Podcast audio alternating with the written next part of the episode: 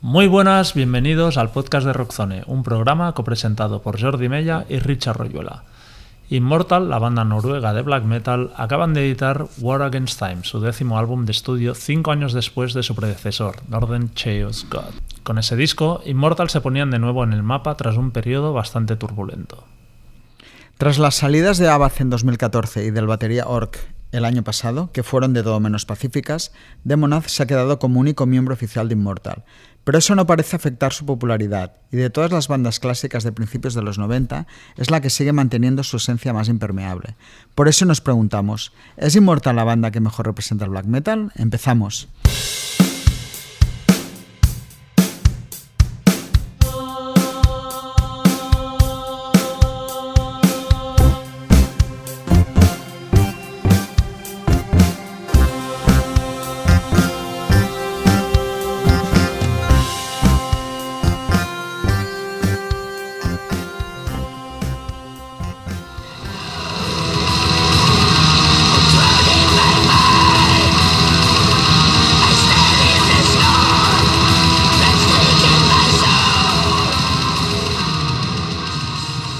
Pocos movimientos musicales han generado tanta atención como el black metal.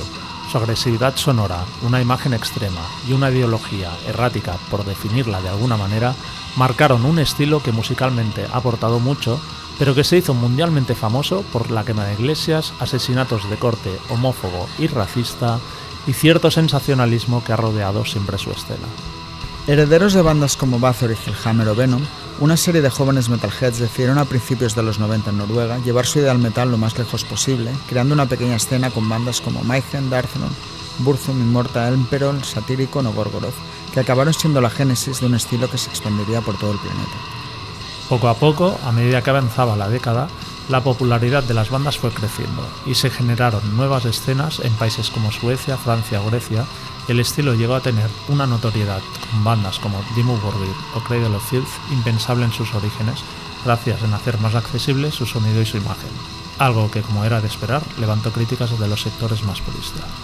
Lo que es innegable es que pocos estilos, y desde luego ninguno dentro del metal, ha evolucionado de una manera tan transversal. Si bien el black metal puro y crudo sigue teniendo sus adeptos en un círculo más reducido, elementos del black se han terminado fusionando con todo tipo de subgéneros, desde el showgaze al ambient, incluso superestrellas del pop como Ed Sheeran o Demi Lovato lo citan entre sus gustos personales.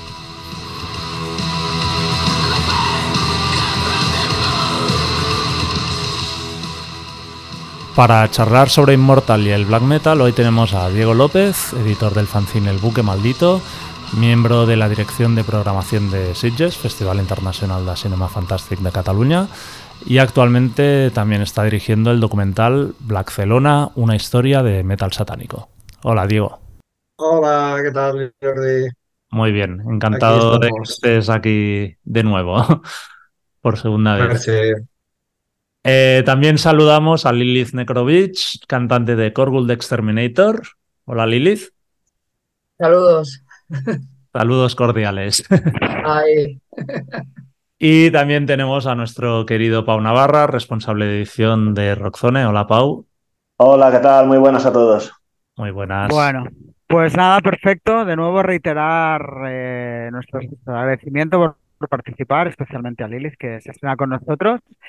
Y bueno, antes, para empezar un poco hablando de, bueno, en el podcast empezaremos con Immortal y su nuevo álbum que se llama War Against All y nos gustaría saber vuestra, vuestra opinión. Pau, tú hiciste la review en Rockzone, bien, pero bueno, explícate un poquito.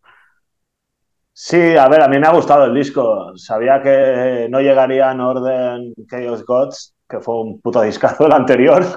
Yo creo que está entre los mejores que ha hecho. Uh, al menos Demon hacer solo. O... Es que tampoco lo sabemos hasta qué punto al principio le metía tanta chicha.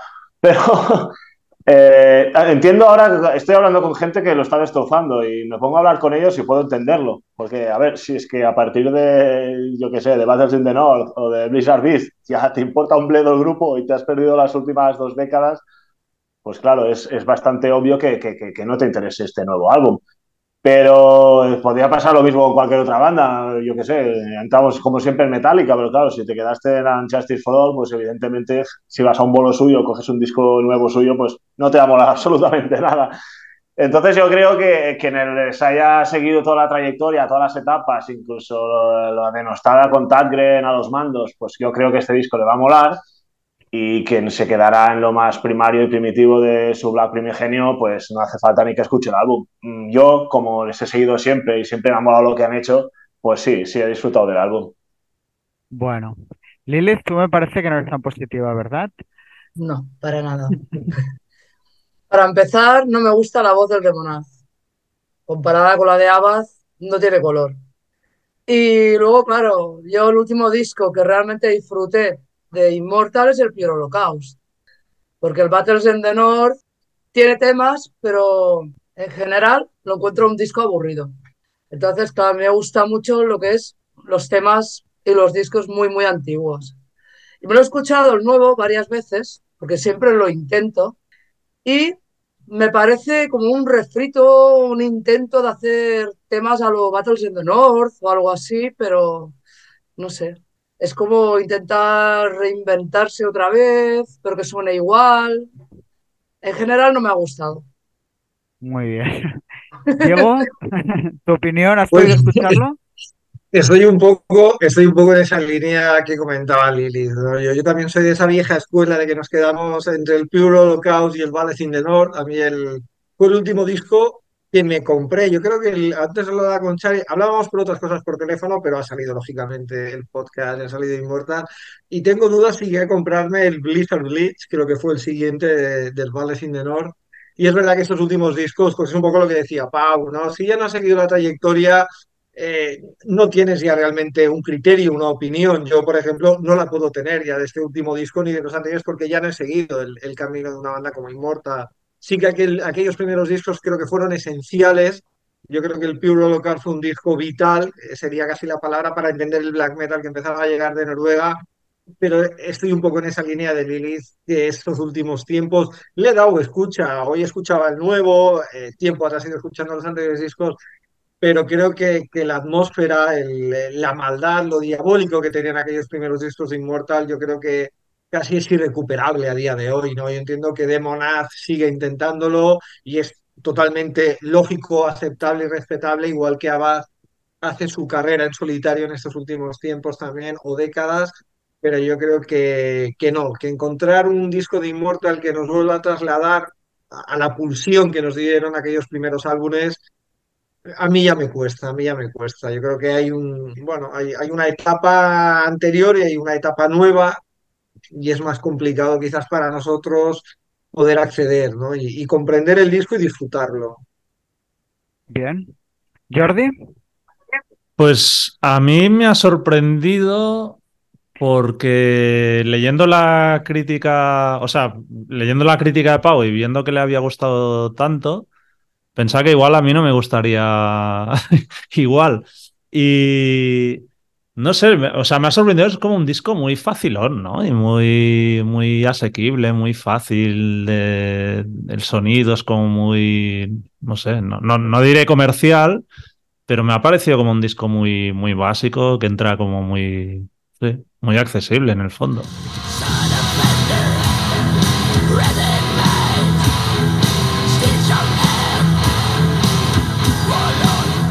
No sé si tampoco si ya es algo que llevaban haciendo mucho tiempo, ¿no? Pero me ha sorprendido eso, por, por ser un disco como muy sencillo, que desde luego no tiene ninguna maldad. Me ha parecido casi, no sé, un disco de rock casi, más que de black metal. ¿Tú. Richard? Bueno, estoy un poco. A mí, a Pau ha hecho una mención que a mí nunca me acabo de convencer Immortal, producido por Pictagnen. Creo que eh, es, un gran productor en lo suyo, pero no creo que sirva mucho para, para bandas de, de black metal, ¿no? Porque le da como un sonido demasiado. No sé si tecnológico es la palabra, pero poco humano, ¿no? Creo que son unas producciones que van por otro sitio. Y este disco precisamente es el primero de muchos que no, que no lo ha hecho él, ¿no? Ha sido el, bueno, el guitarrista de, de Enslaved. Y creo que es parte de la gracia del álbum. Estoy bastante con Jordi, ¿eh? Que es un disco bastante, bastante rock, por decirlo de alguna manera. Creo que entiendo lo que dicen Lilith y Diego, de que es evidente que si estás buscando lo de los inicios es imposible, pero la comparativa de Metallica de Pop creo que está bastante bien, ¿no? De alguna manera ha sido siguiendo el grupo y, y, tal, pues creo que es un disco que se aguanta bien, o sea que es bastante digno dentro de, de lo que es al menos la, la, última parte de la discografía de, de Immortal. La verdad es que lo, lo, he disfrutado, o sea, me parece tal, es la clase de disco que probablemente en medio año ya no volverás a oír, pero bueno, es que dura ni 40 minutos, bueno, es, es que es como todo muy, muy fácil. Sí, en ese aspecto sí que puedo entender lo que, lo que expones, ¿no? De que es un disco, no estoy de acuerdo en que rock, no para nada, pero bueno, es, es curioso la denominación y es verdad que lo puedes escuchar sin ninguna duda, al final es la música que nos gusta, pero claro, de ahí el tema está en que eh, lo que le puedas pedir o lo que quieras que te transmita el disco, ¿no? La música cuando la estás escuchando, ¿no? Y yo creo que es ahí donde llegamos a ese punto de Immortal, ya no el último disco, sino incluso yéndonos un poquito más atrás, que ya no te transmite, ¿no? Es, esa, fuerza o esa incluso, eh, en los primeros discos, incluso eh, la novedad, ¿no? El sonido, ¿no? Que tenía yo, recuerdo por ejemplo el Pure Holocaust, escucharlo la primera vez y ese sonido que te impactaba en la cara era increíble, ¿no? La maldad que había en esas canciones, la rapidez, las voces, la guitarra.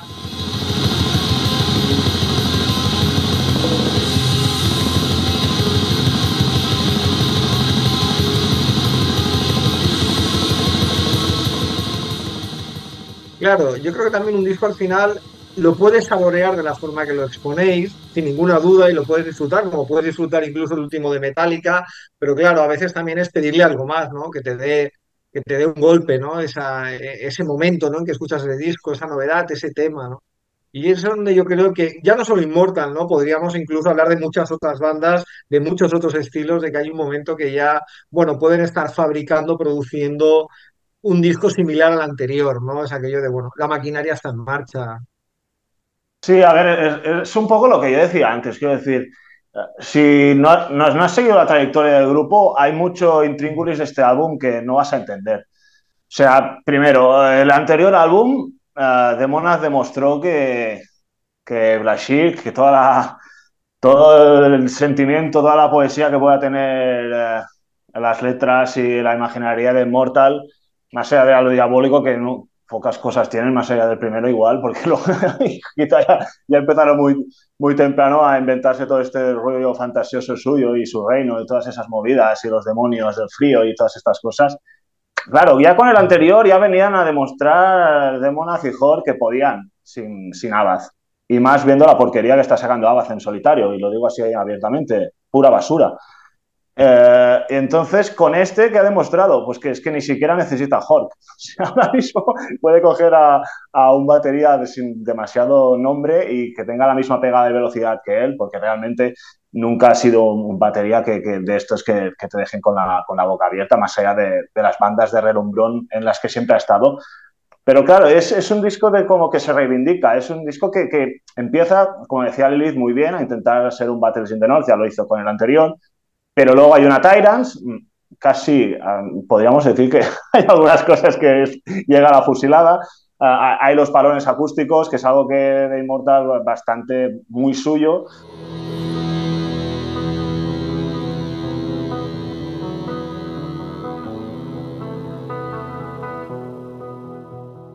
Eh, llega a decir, se llega a reivindicar en las letras de que Immortal es él. Yo creo que sí, yo creo que en muchas, en muchas partes eh, hay dos canciones que desde luego son directamente sacadas de, de, la época de Danny Black, de uh, Sons of Northern Darkness. Claro, es, hay muchos guiños al tío que ha seguido con esta banda durante 30 años. Si no has estado 30 años, hay muchísimas cosas que no vas a entender. O, por ejemplo, hay una instrumental, eh, más allá de las intros, jamás había habido una, instrumental, y menos aún con esa sonoridad. Yo después de tantos años, desde luego, le valoro a Demonaz que haya sacado algo nuevo. Muy pocas bandas y más de este estilo te van a sacar algo que no hayas oído. Pero ya te digo, tiene, yo soy muy fan de Immortal. Es una banda que me cambió la vida y para mí personalmente está a la altura de esas, de esas game changers rollo Judas Priest o Iron Maiden. Para mí es una banda fundamental en mi vida y por eso le encuentro cosillas que veo algunos juicios, eh, sobre todo en redes, sumarísimos a primera de cambio, que digo, bueno, pues si no has estado es normal que no entiendas todo lo que puede acarrear este álbum.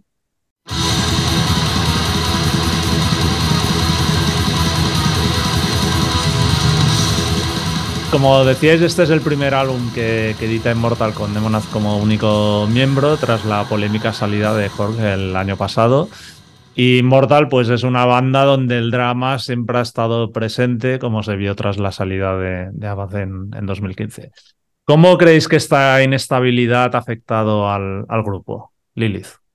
A ver, mm, esta pregunta realmente yo no te la puedo contestar cuando me quedé en el Pure Holocaust.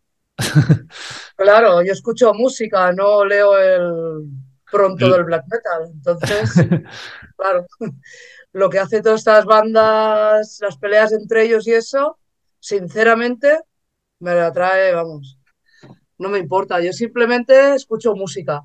Me da igual que se pelee con quién. Vale. Muy bien. Lo siento. No, no pasa nada. Solo escucho música. Me da igual las chafarderías del metal. Diego. Hombre, yo, yo opino, por un lado, no, no he seguido ¿eh? tampoco la trayectoria de Immortal desde hace muchos discos y hace muchos años, como comentaba anteriormente, pero bueno, yo creo que sí que de alguna manera de moda es un poco lo que comentaba Pau, ¿no? que al final ha sido una banda con la que él, ha estado desde sus inicios, ha continuado su carrera. Desconozco también un poco hasta dónde explota todo entre ellos dos. Sí que es verdad que creo que Abad, bueno, al final yo creo que se ha convertido como no sé si una caricatura de sí mismo, como una especie de showman, ¿no? Yo realmente no veía a Bath desde hace muchísimos años en un concierto de Immortal. Sé que había venido, pero no lo había visto en solitario, había visto estos vídeos tan, tan famosos o míticos ya que corren por las redes de él. Y verlo en directo realmente, ahora, pues el año pasado, de teloneros de Watain en el Apolo, Hombre, encuentras que se ha convertido en un, en un, espectáculo en sí mismo, ¿no? No diría una caricatura tampoco, porque al final eh, la legión de fans está ahí, y, ha logrado, pues bueno, hacerse un hueco, ¿no? Hacerse un hueco en solitario con un grupo que lleva su nombre o su seudónimo como, como artista y el caso de Demonas, pues no se ha apartado de Immortal en ningún momento, ¿no? Entonces yo creo que, bueno, que es eh, al margen ¿eh? de la confrontación y lo que ha podido pasar, que también es una cosa que, bueno, desconozco hasta qué punto eh, ha acabado tan mal todo o no tan mal como podría pensar, yo creo que bueno, cada uno ha cogido un camino, Demonaz pues bueno, no se ha apartado de ese sello que es inmortal y Abad pues bueno, ha decidido trasladarse ¿no? a, a, ese momento un poco, no sé, salvando las distancias, pero un poco, pues bueno, estas cosas que hemos visto entre muchas bandas, como en su época, pues bueno, Max Cavalera se aparta de Sepultura, hace un poco su, su territorio, ¿no? su camino entre proyectos en solitario o volver como ha hecho en estos últimos tiempos con su hermano, ¿no? al final son músicos, quieren continuar su carrera, avanzan.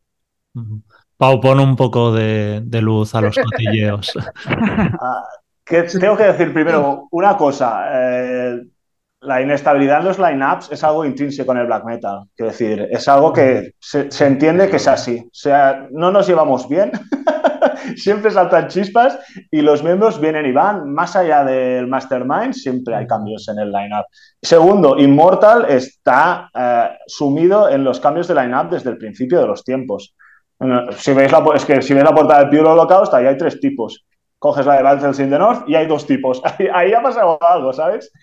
Hay, hay poca gente que, que, lo haya leído, pero en los créditos pone que Abad tocó la batería. Esa metralleta en Battles in the North ya la puso Abad. Quiero decir, estaban ahí de Monad y él con una mano delante y una mano detrás. Y es un puto discazo. Creo que en el, en el Pure también, en el Pure Holocaust también la batería era de Abad, si no me falla la memoria. No me acuerdo en el Pure Holocaust, pero a mí me sorprendió mucho en el, en el Battles cuando lo leí, porque realmente la batería es de, es de AUPA, o sea, la velocidad es, es de vértigo y joder con el tipo este. Entonces, por eso te digo que tan pronto, tan pronto Demonaz tenía una, una lesión, que, que, una tendinitis crónica que le impedía salir en directo y solo les hacía de manager y las letras y las composiciones. Ahora el otro día me dijeron que en, en un podcast el tío ha dicho que se está planteando una gira. Quiero decir, es que este, este mundo del black metal es tan cambiante y, y, ahora son amigos y ahora no. Y es que no solo ocurre en Immortal, ocurre en todas las bandas. O sea, yéndote ya al más absoluto mainstream, miras a Timo Borgir y, más allá de Silenos y del y de Sagrad, pues todo lo otro ha ido cambiando siempre, tal como, como bufa el viento. Y eso ocurre en una infinidad de grupos, pasando por la, piedra filosofal que sería el Mayhem. pues, pues ¿quién queda ahí? Es que no queda ni sobre la paz de la tierra, seguramente. o sea que no le veo el problema y tan pronto como están cabreados, pues vendrá alguien, pondrá la millonada sobre la mesa y serán tan amigos y ya está. O sea, lo, veo así totalmente yo. Richard, Bueno, un poco en la línea de, de Pau, ¿eh? Creo que es algo intrínseco al black metal, ¿no? Fuera quizá, no sé, se me ocurre Darkthrone, pero es que Darkthrone es más que una banda, es casi un proyecto que va aparte, ¿no? Porque no tocan en directo, no hacen, bueno, es simplemente como, como un proyecto. A mí sí que siempre he pensado que me hubiera gustado alguna de estas bandas que hubieran tenido, como otros grupos, un line-up estable y ver de lo que hubieran sido capaces como banda de, evolucionar, ¿no? Immortal, pues esto, ha habido mucha ida y salida, que si Demonad no está, que luego ya se fue a vez hace casi 10 años. Y es curioso porque en algún momento lo hablaremos, la popularidad de la banda a nivel mainstream, digamos más allá del black metal, parece que no para de crecer, lo cual es casi una incongruencia. No es un grupo ahora mismo, dentro de todas las bandas clásicas del género, es la que ha sabido salir más de los círculos de- del propio black, ¿no? Entonces no sé muy bien dónde está la explicación a, a todo esto, quizá un poco por lo que hablábamos, porque son los que han sabido hacer como un sonido más accesible dentro de lo que cabe, no, no lo sé.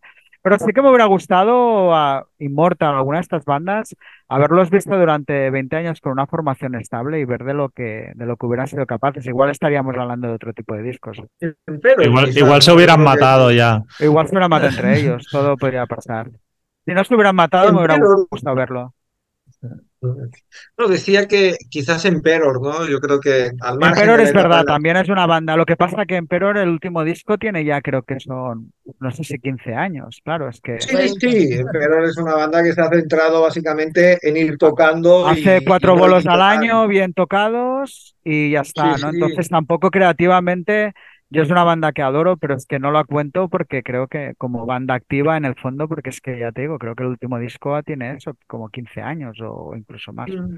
O sea No, pero que, sí que ha habido, sí que ha habido, ¿no? Una, al margen, ¿no? Del paréntesis de la etapa en la que Samoz eh, está en la cárcel, es verdad que al salir Samoz y Sam, y yo creo que la entrada de Trim a la batería, yo creo que sí que hace un- una banda de cierta estabilidad, sobre todo en directo, más que en ya, disco, exacto, en directo sí, pero, falta. pero También sí pararon que muchos años. Es, es un poco complicado, ¿eh? Pero sí, sí, Emperor dentro de lo que cabe están ahí, está claro. Mm. mm, Hace 22 años que no he sacado un disco. 22, pues fíjate, he dicho 15 y son 20. 22. Pero, Yo creo que viven un poco del cuento, sinceramente. No pican Bueno, piedra. Pero tienen un directo, te puede yo la gustar última más vez o que menos, vi, pero mira, bandas como Dark Throne y eso van sacando discos. Te puede gustar más o menos, pero trabajan. Pero yo creo que. Emperor precisamente es una banda muy gandula. Ya. Bueno, ahora, ahora nos meteremos de a han hablar hecho en el de, pasado. de los clásicos. Jordi, ¿tú Han tienes sacado algo obras que... maestras, ¿eh? Eso inundado. O sea, eso seguro, han sacado obras maestras. Pero gandules no son un Mm. ratito. ¿Tú, Jordi, tienes algo que añadir? No, o- más o menos lo, lo habéis dicho todo. Yo por eso sí que le quería preguntar a, a Lilith, más que, aun- aunque no se- sepa los pormenores de, de, de Immortal, pero como miembro de, de una banda, ¿crees que en este mundo, en este estilo, es especialmente difícil eso, conseguir una estabilidad por algún motivo? Sí, lo que ha hecho Pau Navarra antes. O sea, es, es difícil porque somos todos unos cabrones. Entonces, claro. O sea, ya es el perfil de, de un músico black metal. Ya es normal que haya malos rollos en los ensayos, componiendo, somos muy alfa todos. Entonces, yo llevo 17 años con Corgul porque nos vemos muy poco. Si Ya. ensayamos cada semana, no estaríamos juntos aún. Yo creo que es el carácter este, el carácter black metal. Y entiendo que se peleen las bandas.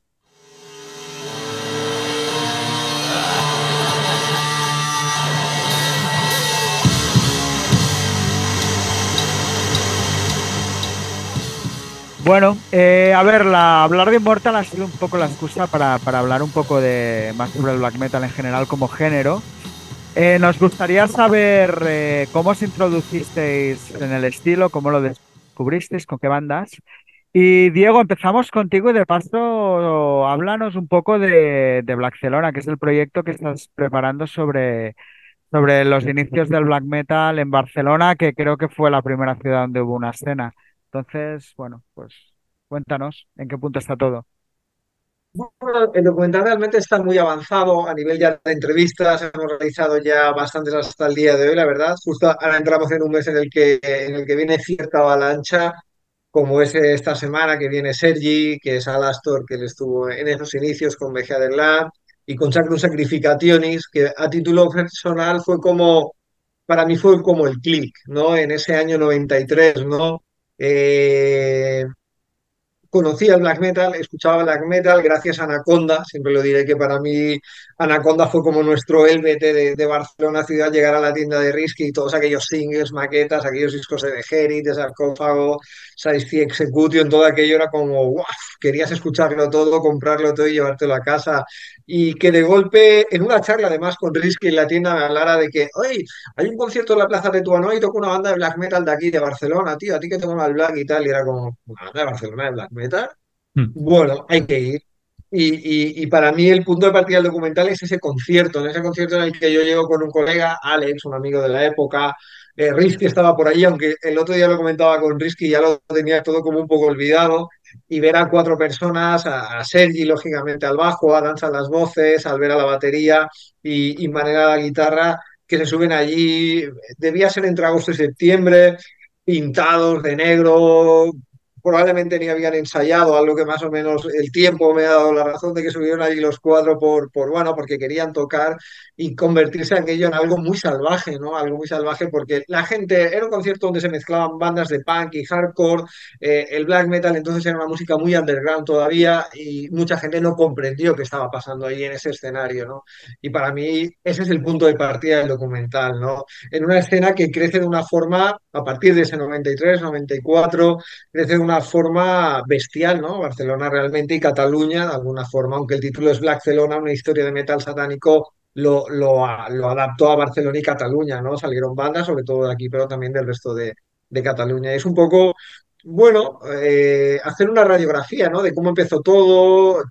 A Lilith, por ejemplo, la, entrevistábamos hace unos tres o cuatro meses también, junto con Akerlöf y, explicar, ¿no? cómo llega esa música a Barcelona, de qué forma entra, eh, cómo la gente empieza pues, a tener un interés, a formar unas bandas, todo siempre muy underground realmente, porque todas aquellas bandas pues prácticamente no dejaron grabaciones. Yo ahora mismo me estoy volviendo loco recuperando cassettes que tiene uno, sacando un tema, preguntándole, oye, ¿esto a qué pertenece? También había...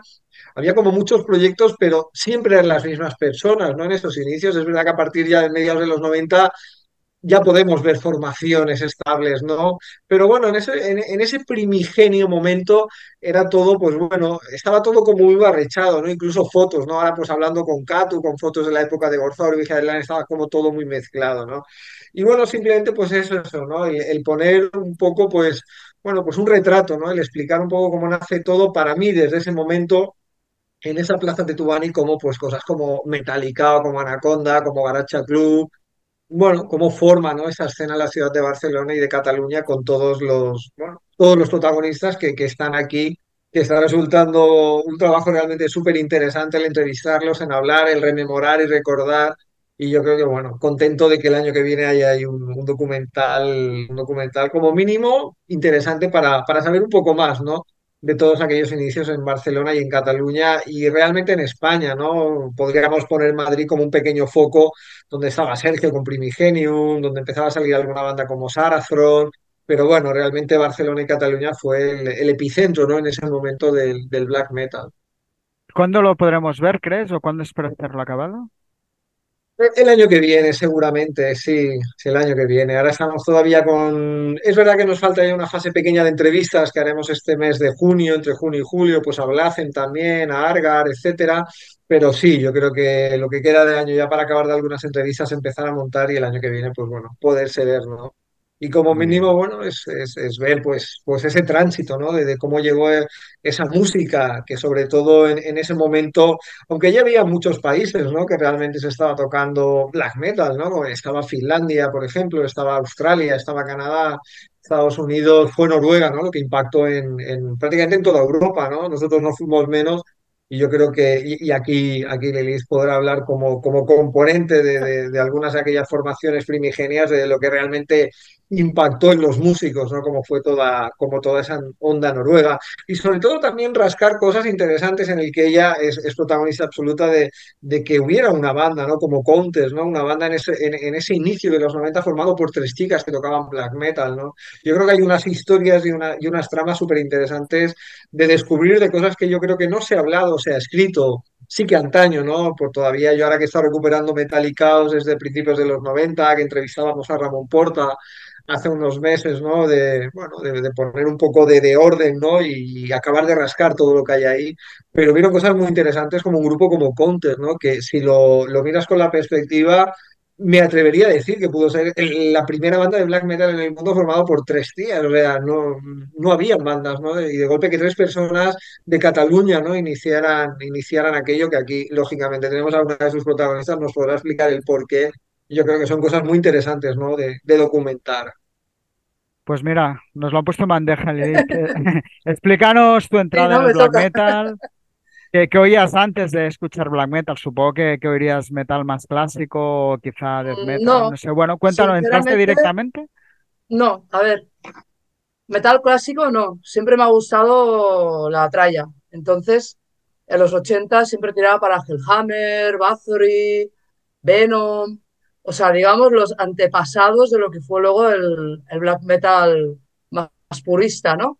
Que salió en sitios como Finlandia o Noruega siempre, siempre había escuchado bandas satánicas, con la, el tipo de, de, de, temas, o sea, oscuridad, satanismo. No sé, entonces, claro, cuando ya salió todas estas bandas en Finlandia y Noruega, pues es normal que, que nos tirábamos de cabeza. Pero ya lleva mucho tiempo escuchando lo que fueron lo, las primeras bandas, antes de que salieran las bandas como Dark Throne, o Horna, o Archgoat, Bechery, pues está inspirada por las mismas bandas que escuchaban ellos, simplemente. ¿Y cómo conseguías la música? Porque no era fácil. Uh, ¿Mucho no, tape trading no, hacías? Yo, o... No, yo viajaba mucho a Inglaterra porque soy inglesa. Ah, entonces vale. Iba dos o tres veces al año a Inglaterra y conseguía material para mí y para los colegas de aquí. Hmm. Ah, muy bien. Entonces, Perfecto la mayor parte del material lo compraba ahí.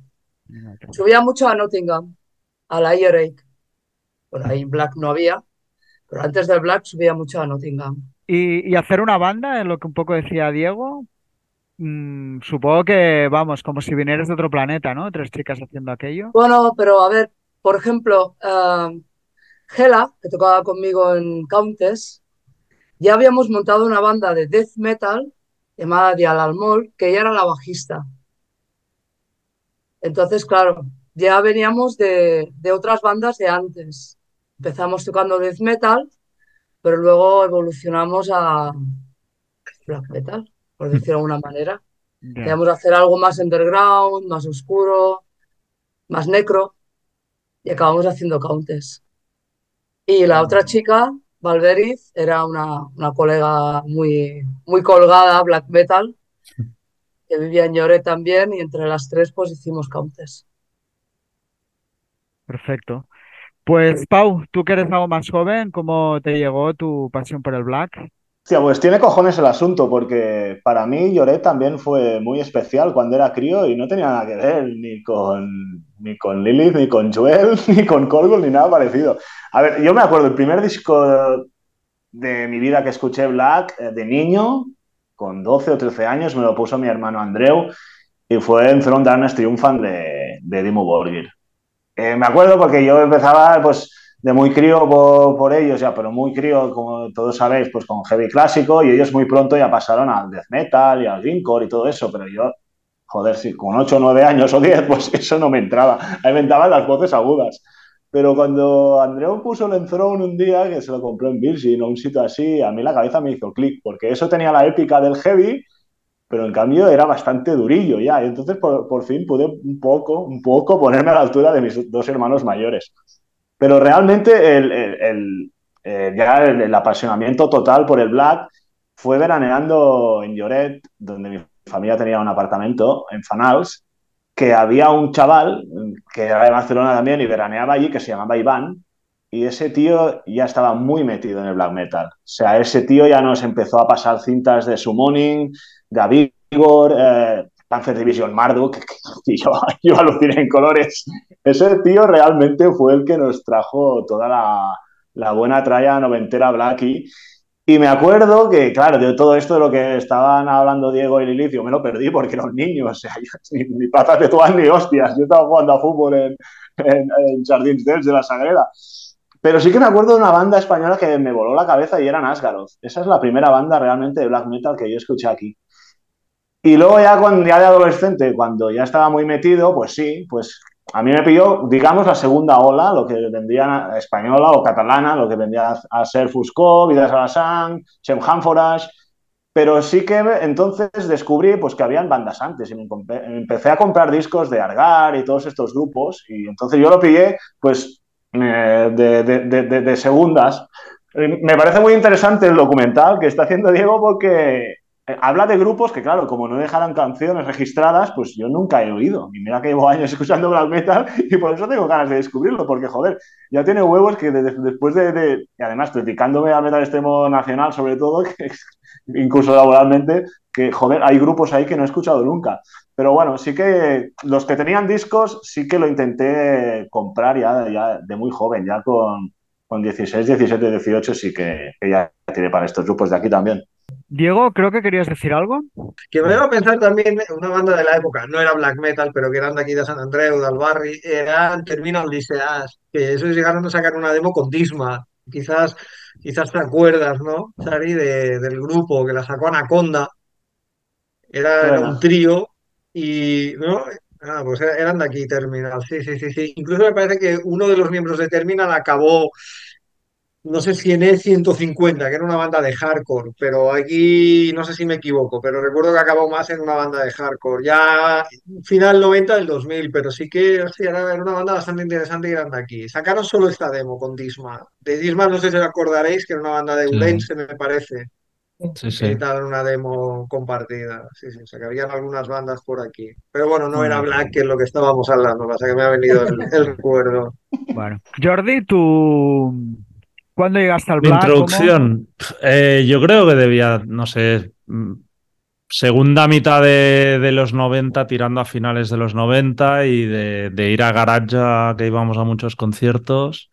Tú me ibas igual recomendando algún disco, algún grupo y eso.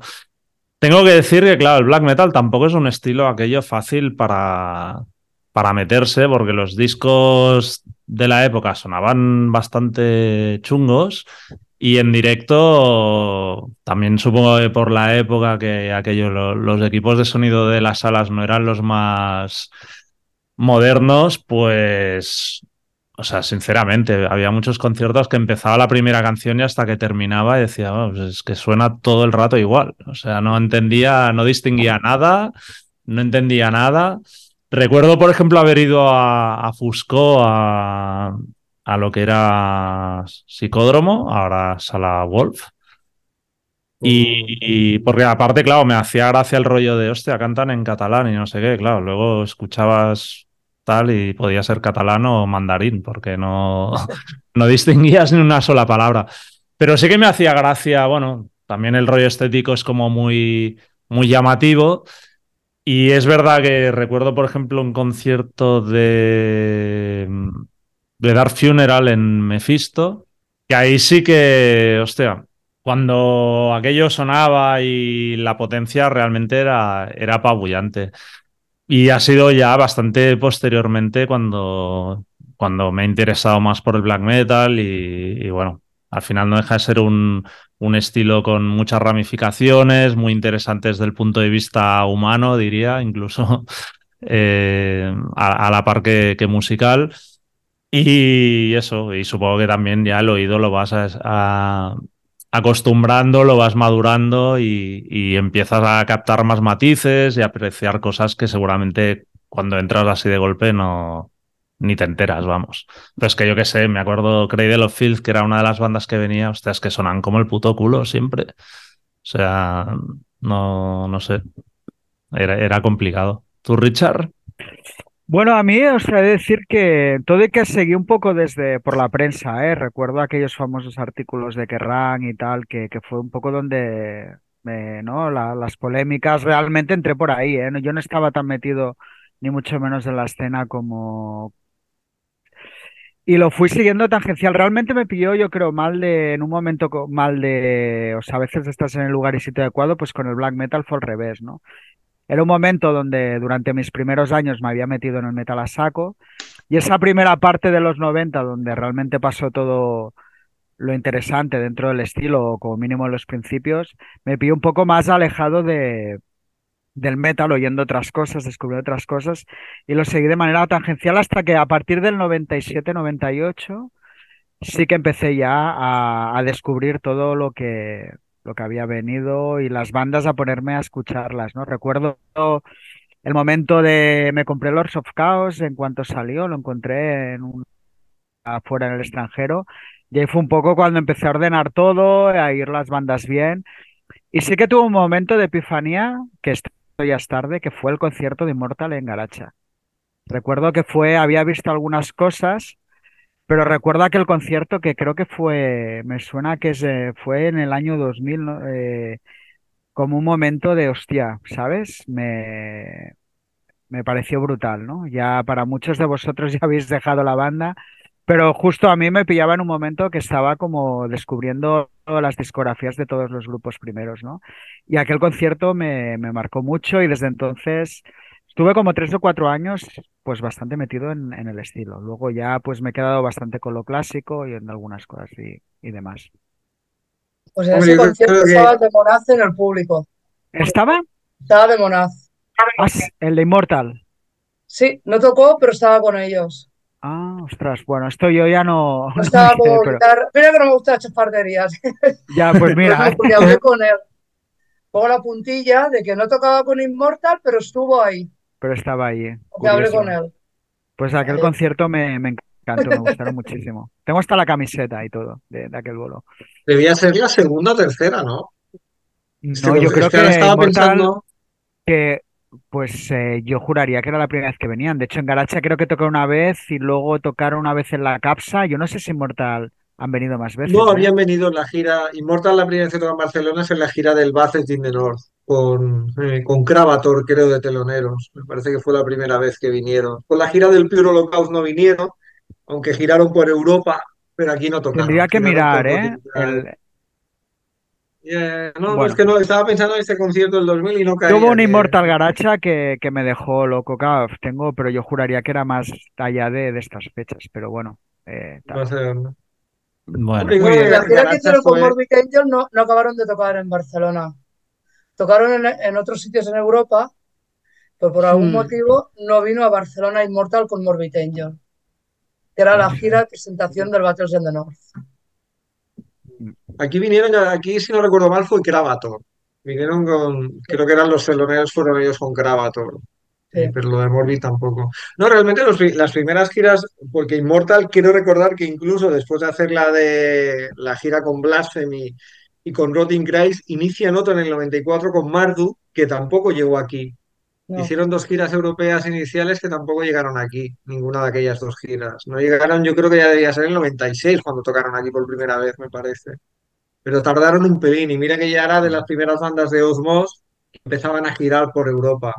Pero bueno, es- España todavía no era un lugar como muy adecuado para ellos, supongo que por bueno, no, No, no pero habría también era un mucho, tema mucho feeling. Era un tema ¿Un económico. tema? Económico. Sí, supongo, claro. el- el acabar las giras.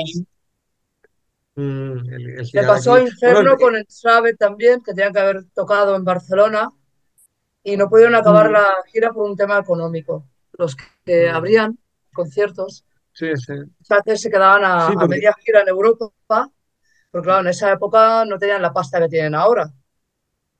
Y las No, giras se quedaban venir aquí. por el tema económico. El tema de no vender, ¿no? Yo, por ejemplo, la, primera banda que debería haber tocado aquí al final internacional hubiera sido Cradle of Filth, ¿no? Que creo que era el octubre del 94 que se suspendió, seguramente porque habrían vendido 10 entradas y no fueron 3, ¿no? Yo creo que eran épocas en las que recuerdo haber estado fuera de Garacha aquel día con Levial, que eran los celoneros, que Levial lógicamente tampoco tocaron, y era una gira, me parece que no sé si era con Monspiel o, o, o Ópera 9, que creo que también una banda italiana, eran como varios grupos que habían hecho algún bolo en Portugal, y yo creo que aquí, pues no, la cosa no llegó a más de, de- como para realmente acabar tocando aquí los grupos, y realmente es verdad que esa la Garacha en aquel momento no había mucha gente. Y en general eran conciertos que no había mucha peña. Y ahora pensaba en un conciertazo, por ejemplo, Dark Funeral, con la gira del primer disco, que fue muy guapo aquel concierto, con la gira del The Secret Shows de Black Arts. Los primeros bolos de Dark Funeral en Garacha, decías ahora que Mephisto, hostia, pero mis recuerdos, la puesta en escena de Dark Funeral era, wow, era brutal. Con aquellos anticristos gigantes, eran una pasada. Fueron buenos bolos en Garacha, sí, sí. Los mejores Impale fueron los de. Garacha, sin duda. Sí, Impale Nazareth, el primer, brutales. sí, sí, Marduk Slaver en el 95, yo creo que hubieron conciertos muy memorables. Tardamos un pelín, ¿no? En, en que llegaran, pero cuando llegaron la verdad que fue muy potente. Justamente en el documental Risky, que en aquella época aparte de Anaconda también estaba en, en Garacha Club, lo explica en el documental, ¿no? Cómo logran que Metalice poco a poco, bueno, arrastren estas giras hasta una ciudad como Barcelona, ¿no? Porque era- es verdad que eran, eran bolos que tocaban aquí. Yo recuerdo gente de Madrid que venían, justamente porque solo era, era la fecha, era Barcelona, ¿no? Y bueno, hubo un trabajo interesante que en el documental explica es que cómo logran atraer de alguna forma a Barcelona esas giras que, que debíamos ser un punto en el mapa no indicado, ¿no? Porque no llegaba nada. Igual que con el death ¿no? Tardamos mucho también en tener las primeras giras aquí, ¿no?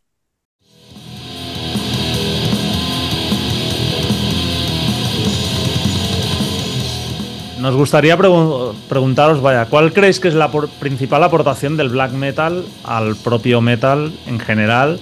¿Y dónde creéis que están los límites del estilo para que algo pueda ser considerándose black metal o no? Pau. Tía, es una pregunta muy filosófica y me has cogido en Sí, tío. me has pillado con una mano delante y otra detrás. Y encima yo el primero. A ver, yo creo que lo, lo que lo que muestra el black metal un poco es que primero que que, puedes todavía a generar a una corriente artística que, genere alarma a una sociedad. Y algo que tantos años después es tan chirreante y tan dañino que, sigue sin entenderse, incluso gente que cree que escucha metal extremo sigue sin poder meterse según qué cosas de, de- del black metal, ya no digamos del war metal, y creo que es- eso es importante, o sea, es, una, es la actitud, yo creo que igual es, es la, la última gran actitud de fuck you del punk en, en- en- en la música de guitarras, hasta el punto que 30 o 40 años después todavía parte del mundo enorme no está preparada para esto. Y luego viene también, pues ya lo que tiene que ser, yo siempre lo digo, una cosa es el black metal el tocado, o sea, el raspado, el sick en la voz, así tan agudo todo, las, las cuatro pistas, todo raw, pero luego también es toda la parte ideológica de- de- de- del individualismo, de- de- del salirte del rebaño, de- del romanticismo de volver un poco a la antigua usanza, a la naturaleza, incluso algunos a los antiguos dioses, movidas de estas, la espiritualidad que tiene. Yo siempre digo que mucha gente pasa del black metal, pasa del neofolk, no le interesa. Y a mí el neofolk me interesa porque espiritualmente es lo mismo que el black metal, solo que ya no, ya no hay los, los mismos, las mismas consideraciones técnicas musicales, pero somos primos hermanos. Yo, en parte un poco es por ahí, la espiritualidad que tiene y sobre todo la, la- la actitud de, de- de- de prenderle fuego al, al- al puto planeta porque no hay nada que hacer con la humanidad. Lilith, para ti, ¿cuál es la abordación del Pues bastante de acuerdo con Pau, ¿eh? En esto sí, en esto sí. Yo creo que el black metal puro es eso, adoración a la naturaleza y odio total hacia la humanidad. O sea, son los puntos más importantes del black metal. Adoración a la naturaleza y odio a la humanidad. Y tengo muchos amigos black metal que con los años, en vez de dejar la música, como en otras movidas hacen, se han ido a- al bosque a vivir en cabañas con cuatro gallinas y apartados de toda la sociedad. Y esto solo pasa en el black metal. En otras movidas no pasa. Yo creo que el black metal auténtico es mucho más purista que una persona que escucha thrash metal o death metal. O sea, están más marcados los valores y la oscuridad. Eso siempre se hay. Diego, Bueno, yo creo que ha tocado una tecla ahora, Lilith, que ha sido el thrash metal, ¿no? El, yo creo que, que hay una, hay una evolución, ¿no? Nosotros como, como fans de la música extrema, eh, en, en el caso de ella como, como músicos, bueno, en el caso de ellos como músicos y tal, que yo creo que de alguna forma el black metal con toda esa, con todas esas costuras, ¿no? De, de- más de los 80, del thrash, de bandas como Hellhammer, de bandas como Bathory, como Venom, como Celtic Frost, como Sodom, etcétera, yo creo que toda esa parte con la que crecimos muchos, ¿no? A finales de los 80 escuchando estas bandas. Yo creo que en los 90 el black metal lo que logra de alguna forma es darle eh, un impacto como más satánico, como más oscuro, como más rebelde. Sé qué roza el punk, lo comentaba hace un momento también Pau, ¿no? Ese punto punk que podemos ver en bandas como Impaled Nazareth o Sadistic Execution, ¿no? Que era un black metal, eh, siempre ha estado muy focalizado el black metal noruega, pero repito, y lo comentaba antes, el black metal fue muy global, salían bandas en Suiza, también salía un movimiento muy importante como fue en Grecia. Y yo creo que al final cada banda pudo aportar un sonido distinto, que eso es una cosa que, que no hemos comentado, pero que, que podría ser interesante. Tú escuchabas una banda de Canadá, una banda de Estados Unidos, de Grecia, de Suiza, Samael, Samael no sonaba como Blasphemy, Isaías Execution no sonaba como Emperor, pero todas estaban marcando un inicio, ¿no? Y yo creo que, que en, ese, en ese inicio, en esa evolución inicial o primigenia, estaba sobre todo el, mal, ¿no? Lo diabólico, lo satánico, la estética. Yo creo que la estética ha sido algo ultra importante en el black metal, ¿no? Y, y creo que eso condiciona de alguna forma, más allá de, de esos otros caminos, como pueda ser la naturaleza o el neofolk o el pagan, etcétera, que yo realmente ya no, nunca he entrado mucho, la verdad, pero yo creo que todo, toda esa, todo ese inicio, todas esas bandas, ese estilo, yo creo que es el compromiso con el mal, con el satanismo, con lo diabólico, ¿no? Yo creo que eso es algo que al menos a mí me atrae una barbaridad, ¿no? Yo cuando empiezo a escuchar, ya cuando estoy escuchando atrás y llego, por ejemplo, una figura como es la de King Diamond, lo, lo, lo conecto mucho con lo que luego es el black metal, ¿no? Por la estética, por la música, por las letras, ¿no? Yo creo que hay algo ahí distinto a otros estilos musicales dentro del metal extremo, ¿no? Como puede el death metal o el doom, ¿no? Yo creo que el black es, es un impacto, es un puñetazo en la cara, ¿no? Y eso es algo de, de rebeldía. Richard, Bueno, yo sí no puedo opinar tanto. Creo que la opinión de Lilith Filosófica es súper interesante. Yo no puedo entrar porque no, no la he vivido. Lo que sí que creo que el black metal, en el momento, pero sobre todo con la perspectiva del tiempo, yo creo que fue casi el. Pablo lo ha dejado caer, ¿no? Como el último estilo musical que nació realmente con una pureza total, ¿no? Sin ningún tipo de pretensión comercial, sino que que realmente todo era como muy auténtico y muy real, ¿no? Y eso se transmitía en, en lo que hacían y en la propia música, ¿no? De, en los primeros tiempos, ¿no? Luego, como todo, se va absorbiendo, llega el éxito o lo que se supone, pero creo que fue, eh, ha sido como la aportación. Creo que no ha salido ningún movimiento desde entonces, pero ni en el metal ni en otras cosas que yo sepa que se puede equiparar a lo que ha sido la primera parte del, del black metal, ¿no? Musicalmente me es muy difícil porque hoy compo hacia la broma, ¿no? Digo, es que ya veo la etiqueta black en cosas que, que para mí no tiene nada que ver lo que es el black, ¿no? De hecho, una de las cosas que me enganchó, y esto lo has dicho un poco Diego de Impale Nazaren, es que precisamente en los 90 yo sí que escuchaba mucho Cruz, ¿no? Me encantaban sobre todo las bandas suecas en plan Anticimex o Disfer o, o todo este rollo, ¿no? Un poco el rollo inglés más antiguo. Sí.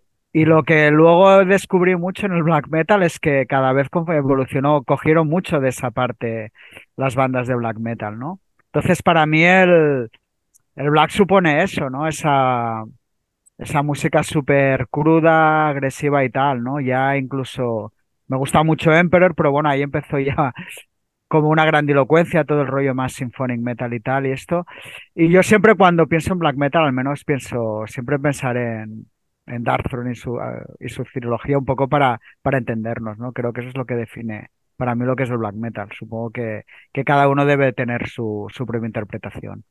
Jordi, Bueno, yo lo que creo que para mí la gracia del black metal es que prácticamente cualquier grupo cuando incorpora alguna influencia procedente del black, para mí, la, o sea, mejora lo que hacen.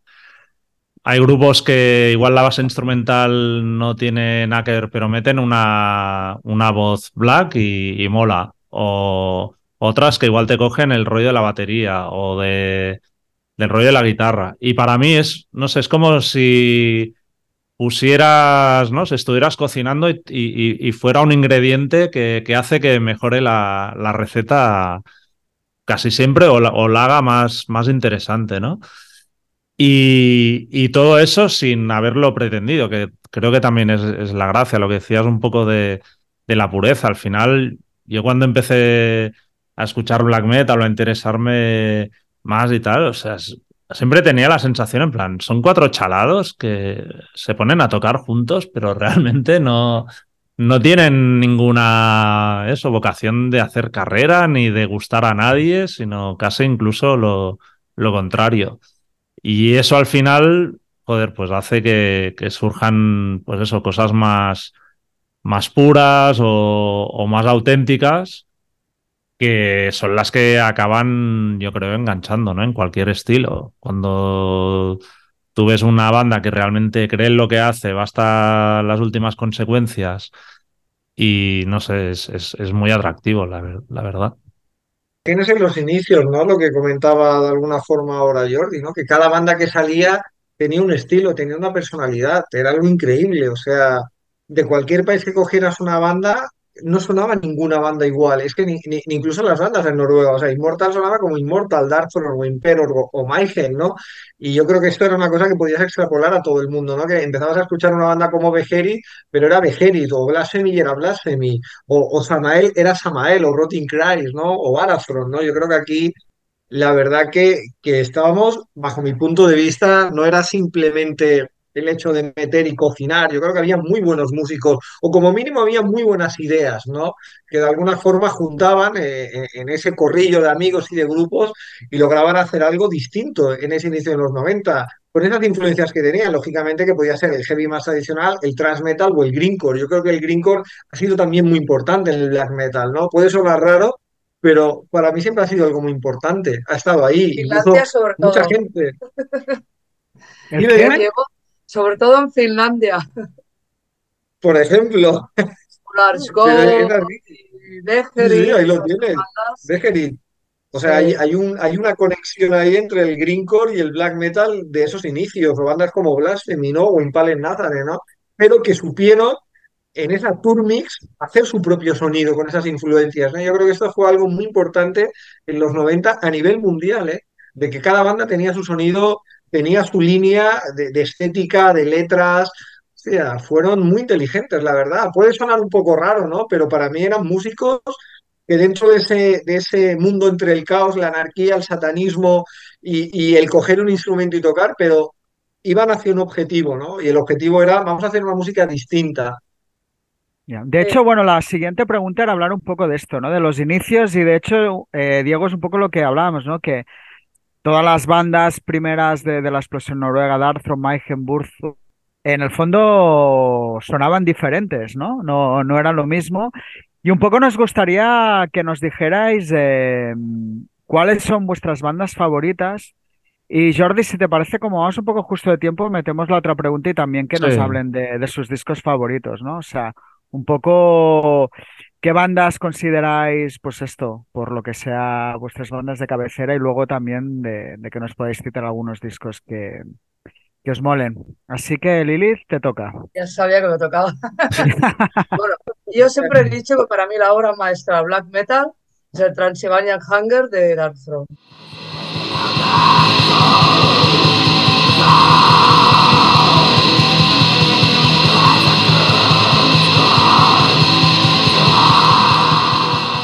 sea, ese disco es perfecto. Representa los 90 100%. O sea, pocos riffs por tema, el sonido necro, la garra que tiene. Para mí es lo mejor que ha salido en, todo, en toda la movida black metal, Transylvanian Hunger. Luego, como discos súper oscuros, pues cualquiera de los primeros de Burzum. Dead Somen Gambar, el, el. Es que, bueno, claro, lo que decía Diego, que son cada, cada grupo era un mundo. Pero para dos que puedan representar, uno sería la parte necro y un Holy sería el Transmarian Hunger, eh, Dark Throne, y la parte más oscura, por supuesto, Burzum, el de Exomengampar. Me quedo con el de Exomengampar, si tengo que escoger. Perfecto. Eh, Diego. A bote pronto, Vegeri. Yo para mí escuchar el de Oath de Black Blood me, estalló la mitad del cerebro y la otra mitad me estalló con Maigen. Yo cuando compré el de Mysteries Doom Satanas y lo escuché por primera vez, no sé, creo que era algo fuera de, fuera de, fuera de lo humano, ¿no? No sé, no sé cómo explicarlo. Y me sigue pasando igual, ¿eh?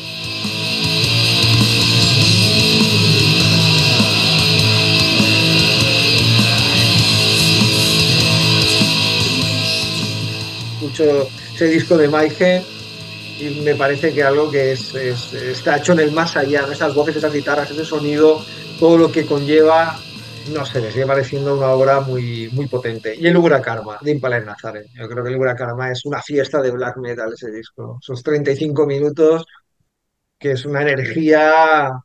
Mika y su mundo de alcoholismo, de satán y de látex es, es increíble, es increíble Ura Karma. Pero sí, yo me quedaría entre el Herit, Impalet y Maigen. Sí, Satanás. Es, es, increíble, o sea, es, increíble es increíble. Eh, y es de los conciertos que mejor recuerdo tengo en el, en el Garacha Club. Esa gira del Sumo y Pergele con Mika pasadísimo de whisky, de, todo lo que se tuvo que meter, con los testículos al aire porque tenía el pantalón de, látex roto y dándolo todo, dándolo todo como, vamos, como pocas veces he visto una banda en directo. Creo que Ramones y, y, en el caso de Impales, salir al escenario y, y venga, y todo vale. Pau, ¿tú qué nos recomendarías? ¿O qué dirías? todo lo que se ha dicho es una locura. Yo cuando escucho de Mysteries también creo que hay algo malvado ahí que lo alimenta porque no, eso no es normal, no es humano. Y de Dark Throne, mi favorito es Under a Funeral Moon. Creo que es el, más completo. Me acuerdo una vez hablando con Eric Danielson de Watain, también me dijo que su favorito es Under a Funeral Moon. Yo también siempre tiendo a, a irme un poco de Noruega, porque está, es, verdad que fue el epicentro, fueron los que mejor supieron capitalizar eh, la movida black metal, pero es que realmente ya desde los años 80 en muchos puntos del mundo se hacían cosas increíbles y como decía Diego, todas muy, muy diferentes entre sí. Tú coges a Masters Hammer y Reencarnación de, de Sudamérica y realmente no tienen nada que ver. Pero a mí me, me, muchísimo el black metal que ya se hizo ya primigenio de Estados Unidos, eh, cosas como Demon Sea, Profanática, primeros de Inquisition, para mí el primero de Inquisition me pasa como de Mysteries. Creo que hay algo malvado que no alcanzamos a, entender. algún ente extraño alimentaba esas canciones porque tan simples, eh, no sé cómo lo hacen, pero realmente hay algo ahí que, que, te, que te traspasa.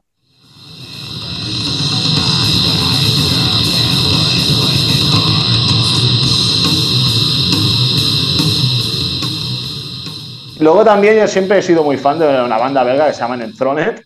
La época primera con los Sabazan. O sea, esa es igual la voz de Abad, la de los Sabazan. Y luego la, cantante de Darknet, Nocturne Slaughter Cool, seguramente son las tres mejores voces que, con Lilith, evidentemente, que, haya escuchado en el estilo black metal. Bueno, Lilith ya sabe que yo cuando la escucho hay, hay, se me despierta alguna cosa también importante. Pero bueno, entre esos tres, eh, yo siempre me he fijado mucho en, las voces. Bueno, por ahí estaríamos, pero claro, cuando te ponen un clásico, yo qué sé.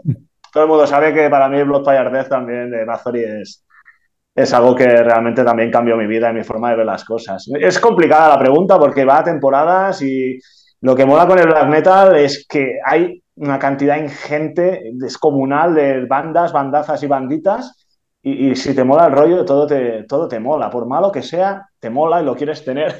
y no terminas nunca. Así que es, muy complicada esta pregunta también. Bueno, Jordi. Pues yo citaría el de Mysteries de Mayhem, el In the Night Side Eclipse de Emperor. Y por citar algunos más modernos que también yo creo que están guays, pues el, el vertebre de Enslaved, por ejemplo, que aunque ya tiene influencias más progresivas, pero creo que, bueno, como evolución del género está guay. El Lawless Darkness de Watain también. Es un disco que, que me mola. Y sé que Pau probablemente lo odie, pero el Sun Vader de Death Heaven, pues a mí me parece un, un gran disco también. Que, Es que- un, disca- un discarral enorme. eh,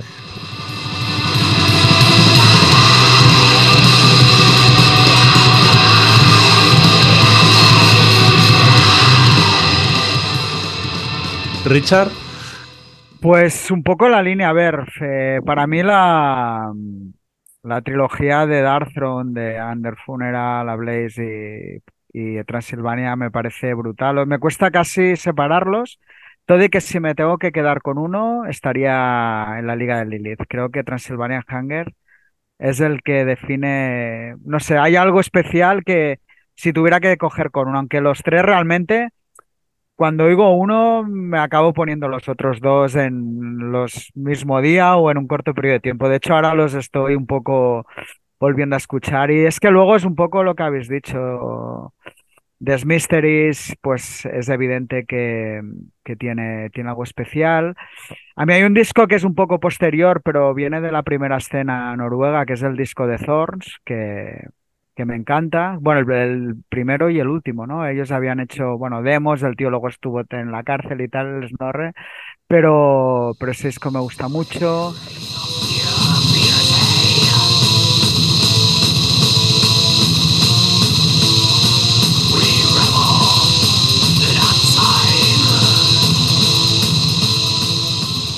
Eh, luego también has dicho una debilidad mía, tú Diego, que es Impale Nazaren.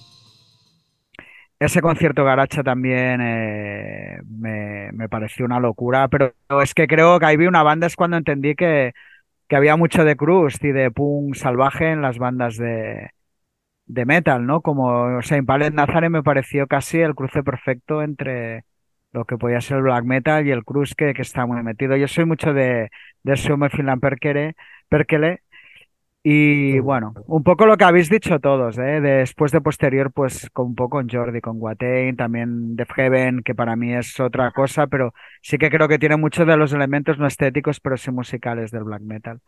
Así que, bueno, un poquito de todo. Puro Holocaust de, a mí me gusta mucho de, de Immortal también, en fin. Es que hay grandes discos, así que, que eso.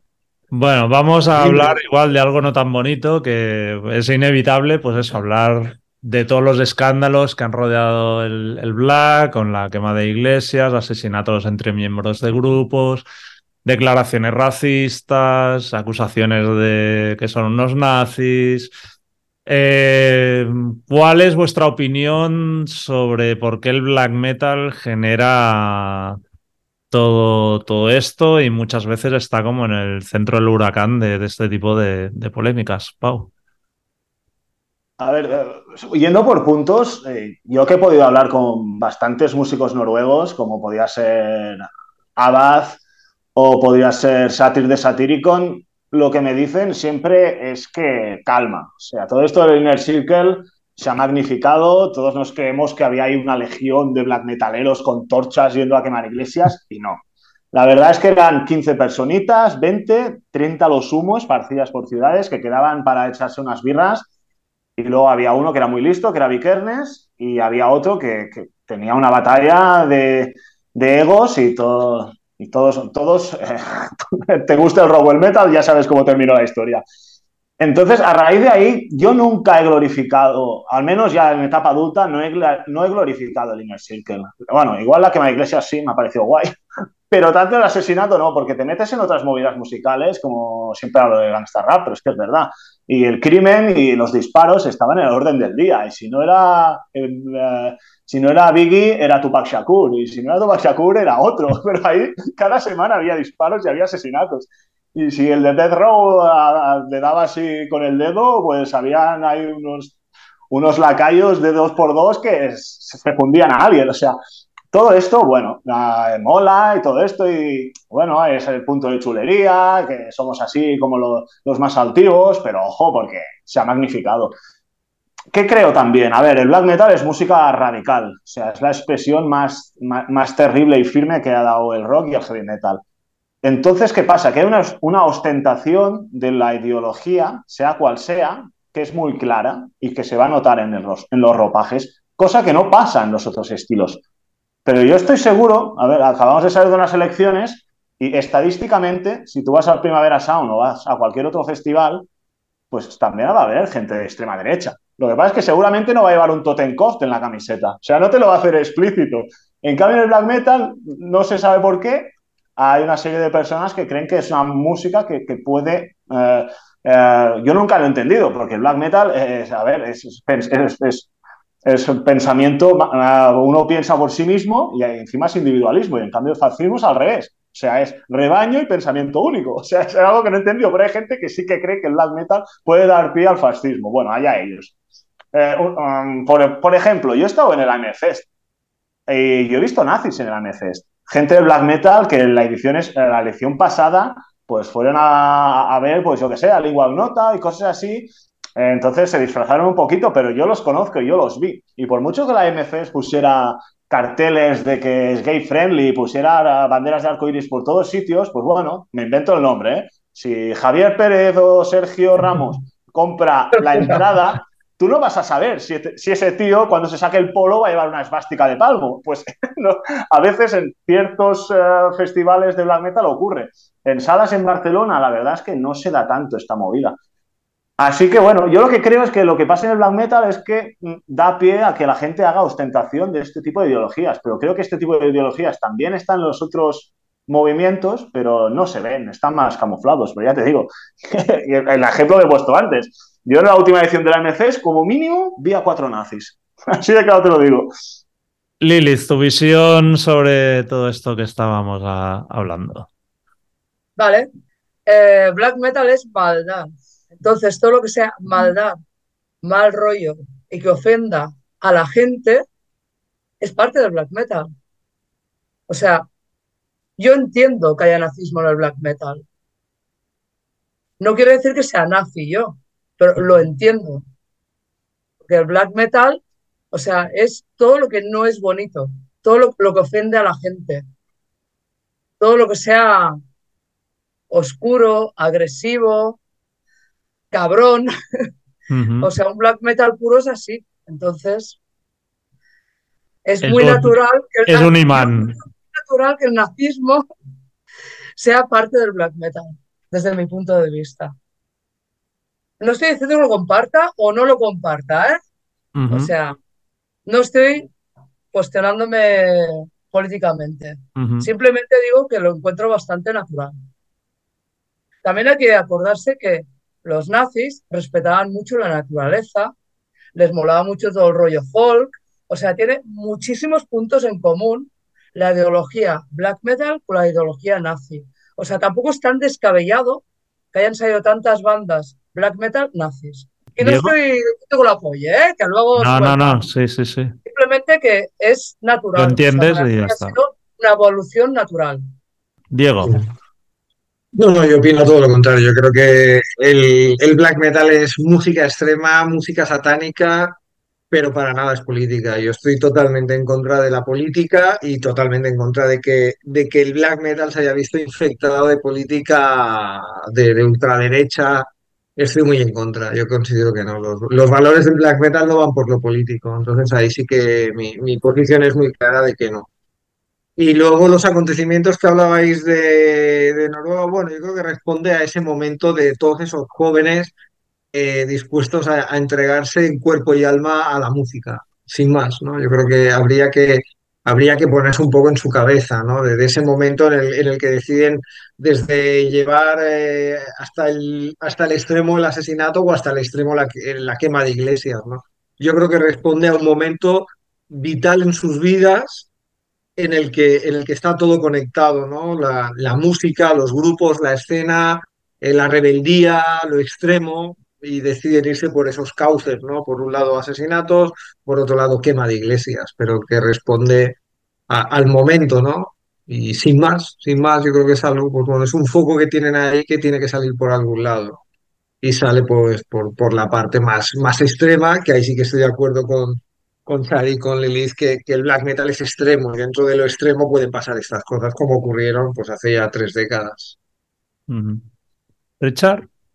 Bueno, estoy mucho con lo que ha dicho Diego. ¿eh? Yo creo que fue, no deja de ser una extensión de, de lo que la música manifestaba, esa pureza, esa agresividad, esa crudeza, ¿no? Creo que fueron manifestaciones, pues eso, que fueron más allá en la música y realmente sí que le dieron una mística a todo el estilo, que bueno, no sé hasta qué punto con el paso de los años ha jugado a su favor o no, ¿no? Pero que es evidente que es inevitable, ¿no? Porque siempre se volverá siempre a la quema de iglesias, tal, cuando es algo que pasó en un periodo muy concreto de, de tiempo y que a la que un poco toda esa gente creció y entendió, yo creo que vio que no, tampoco era normal ponerte a quemar iglesias o, o asesinar a un tío porque fuera homosexual y tal, ¿no? Sí que un poco en referencia a lo que ha explicado Lilith, yo creo que el problema que hubo, o como lo veo yo, ¿no? Que, que realmente ellos sí que tenían ciertas ideas eh, tal, pero creo que, que la propia juventud e inocencia, probablemente muchos de sus mensajes no los supieron canalizar bien, ¿no? Y un poco acabó en, en un poco una locura, ¿no? Creo que luego los discursos, aunque sean extremos, sí que se han convertido más coherentes que, que en aquella primera etapa, que yo creo que era un poco todo visceralidad, ¿no? Es como, como yo lo interpreto. Y tampoco hay mucho más que decir, o sea, yo creo que, que es eso, ¿no? Lo que desde luego la pureza de que es maldad y tal, estoy bastante de acuerdo. Y, pero sí que también pienso que, que un poco todo aquello que pasó en aquel momento fueron eso. O sea, creo que Diego tú lo has definido muy bien, ¿no? Pues llevar al extremo ciertas cosas que probablemente una persona con a lo mejor 30 años, es que eran niños en el fondo, ¿no? Eran tíos que igual estaban, no tenían ni 20 años, ¿no? Entonces se vio todo de otra manera. Probablemente 10 años después, supongo que en un 90% de ellos no hubiera hecho lo mismo. Supongo, ¿eh? Igual me equivoco, pero, pero lo veo así. Jordi, Yo creo, por un lado, lo, lo que decía antes, Pau, de que en el fondo quizá eh, al final, pues eso, los nazis o gente que vota a extrema derecha o que son superfachas o homófobos están en todas partes. De hecho, hay, por ejemplo, nosotros en la cuenta de, de Twitter de Rockzone, hay un tío como muy afín musicalmente a movidas que colgamos y no sé qué. Y un día entré en su perfil y prácticamente todo lo que retuitea y tal es de Vox, ¿sabes? Y al final es como un fan de la revista y el tío es un facha. Y como, o sea, mm, no sé, que, al final yo creo que, que, que hay gente de este tipo y se infiltran donde sea. Después yo, al final creo que hay un poco de paralelismo también, pues con con los hinchas radicales de los equipos de fútbol, ¿no? Eh, ¿Por qué hay nazis en, en los hinchas del Barça, del Madrid y tal, y, luego se pelean entre ellos, ¿no? Pues seguramente son movidas que atraen pues gente desde mi punto de vista sin mucho cerebro o sin nada de cerebro y bueno, encuentran pues ahí la excusa para que igual muchos ni se plantean realmente lo que su ideología o lo que son o lo que piensan. Pero es una, o sea, al final es una putada, ¿no? De que siempre haya como la, la mancha esta y yo evidentemente cuando he ido a algunos conciertos y se ha hecho o, o ves gente claramente identificada con ese rollo y yo me siento muy, muy incómodo no me gusta estar en el mismo sitio que los nazis, ¿sabes? Entonces, pero yo qué sé, tampoco soy, o sea, me voy a poner yo, a echarlo porque lo que digo, igual estoy en el Primavera Sound y tengo un nazi al lado y, no, y ni lo sé que es nazi, ¿no? Bueno, es un, un asunto complicado. Pero también creo es eso, que al final eh, lo que decía un poco Lilith es verdad y, y joder, que si, es, si ese aura que ha tenido el, el, black metal, si hubiera sido solo música, tendríamos la misma visión de lo que es el, el género. Si no hubiera pasado todo eso, pues bueno. Es una, una cosa, en Barcelona a los 90, te digo una cosa, los Sharps iban a por los black metal. Uh -huh. O sea, con los... Ya te digo, ¿eh? no me posiciono ni defiendo a nadie. Pues sí que es verdad que jamás tuvimos un problema con un skin nazi y todos los putos rojos iban a por nosotros. Entonces, a ver, por mucho que dejen la política de lado, ¿me entiendes? Los hechos hablan por sí mismos también. Y bueno, le puedes preguntar a cualquiera que estuviera en el 92, 93, de la de skins rojos que iban a por nosotros. Nos esperaban en el Moloco, en el garaje, fuera del bebé más. O sea, era una plaga. Entonces, por mucho que no quieras política, o sea, que no quieras unirlo a la política, a veces era inevitable. Tenías que hacer bando con un lado o con otro, porque si no, pillabas. Ha quedado muy feo, ya lo sé, pero es una realidad. No, es, A lo los que 90 había. es lo que pasaba. Yo lo que ¿Querías veo también algo? es que, sí, hay como también veo que, es lo que decía, o sea, cuando un músico de black metal es nazi, te lo va a plantar en toda la cara. O sea, eso, y eso seguramente hay muchas bandas de pop y rock de este país, que hay gente de- con este tipo de ideología y jamás lo va a hacer, porque se le cancela todo, pero claro, como al black metalero se la suda, porque está en su propio circuito y en sus movidas, pues te lo va a plantar en la cara. Ahora hay- una anécdota, o sea, yo en el black metal eh, hay tantas ideologías diversas como, como en la propia sociedad. Yo conozco un montón de gente que es de extrema izquierda y hace black metal, muchísima. Incluso gente que es, que es anarquista, incluso que mil- milita en el Partido Comunista, conozco mucha diversidad. Y lo, lo que pasa es que cuando hay un, hay como, también lo entiendo, pero hay como un intento de demonizar al black metal. O sea, si en un festival de black metal hay alguien que vea un parche eh, de no sé qué, seguro que hay alguien que le hará la foto y lo primero que hará es colgarlo en Facebook. Ya están los nazis de black metal, no sé qué. Pero el otro día yo estaba mirando en Instagram una un festival de heavy metal clásico. No voy a decir el nombre porque no quiero ensuciar el nombre esta gente porque se lo está curando mucho. Y seguramente ni lo sabían lo que colgaron. Pero est- estaba mirando las fotos del público, lo que se hace ahora para hacer así un poco de, de clickbait. ¡Ah, qué guapo ha salido! ¡Ah, mira, aquí está la Monse! Mira, a ver, aquí estamos bebiendo. Bueno, el festival es de hace unas dos semanas y primera retaila de fotos. Primera foto, viendo no sé qué banda de heavy clásico. Un tío con un parche del sol negro. Y yo, ole el fotógrafo, qué vista tiene. Segunda foto, un viejales con una camiseta de Atominen. Quien sepa de black metal ya sabe. Eh, ya sabe qué tipo de letras hace el Kaiser desde Francia. Y digo, hostia, tío. Pero ¿qué pasó? Que no lo cogió el, el, Podemita de turno o lo que sea, no hizo el pantallazo y no, y no, y no empezó una, una campaña en Twitter diciendo muerte a este festival que deja entrar a nazis. En cambio, si esto pasa en un festival de black metal, te aseguro que corre la sangre en las redes. Y vamos a por este festival y no vamos a parar hasta cerrarlo. Y si hace falta, vamos a llamar al concejal de cultura. Pero en este festival, como era de heavy clásico, pues no pasó nada. O sea, a ver, yo, quien me conozca sabe que tengo cero, cero simpatías. Es que no, es que ni a los nazis, es que ni a, bueno, es que ni a ningún partido ahora mismo, porque creo que son todos una farsa. Pero es que vamos, ni de derechas, ni de centro, ni para adentro. Me la pelan. Soy nihilista y soy misántropo. Pero sí que lo veo eso. Que cuando un festival de black metal pues pasa algo, sale en todos sitios. Cuando este festival hay un tío ahí con una camiseta de Atominem, una XXL gigante, aquí no pasa nada. Eso sí que lo veo.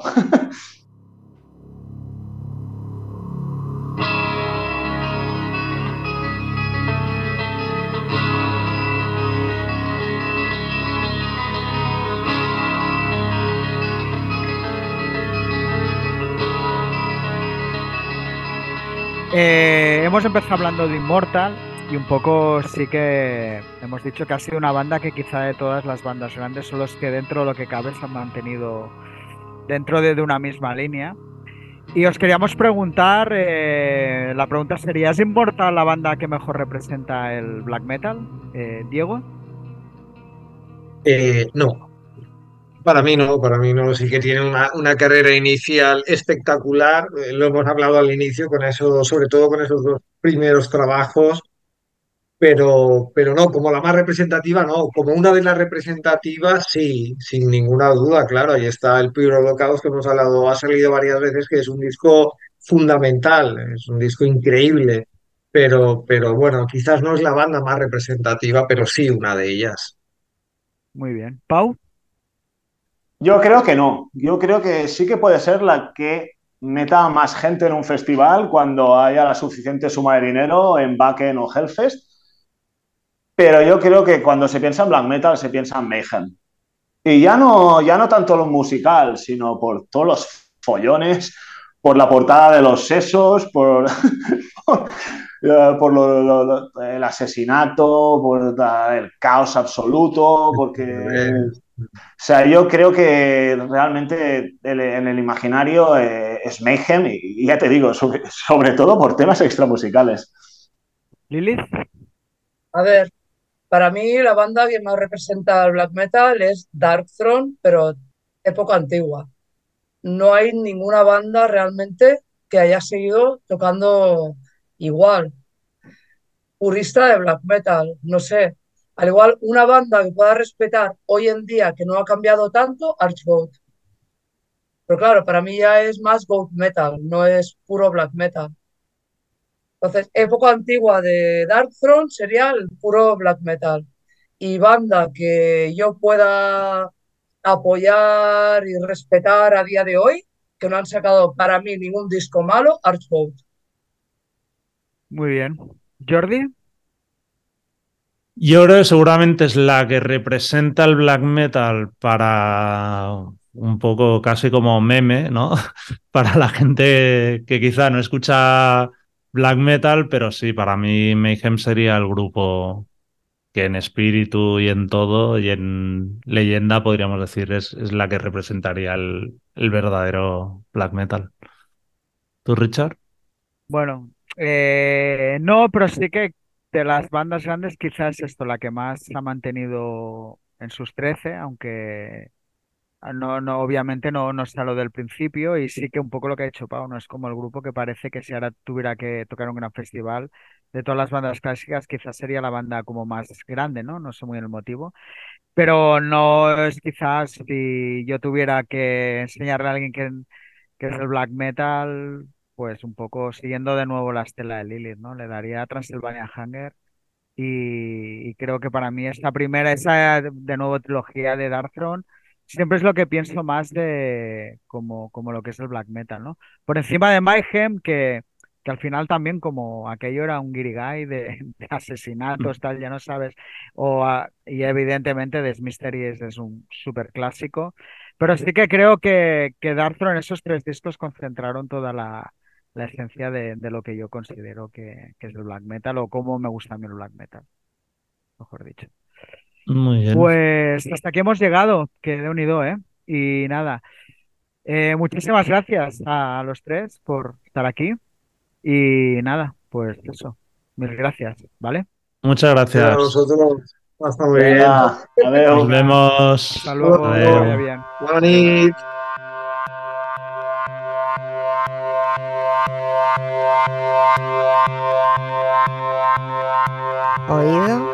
visto, leído.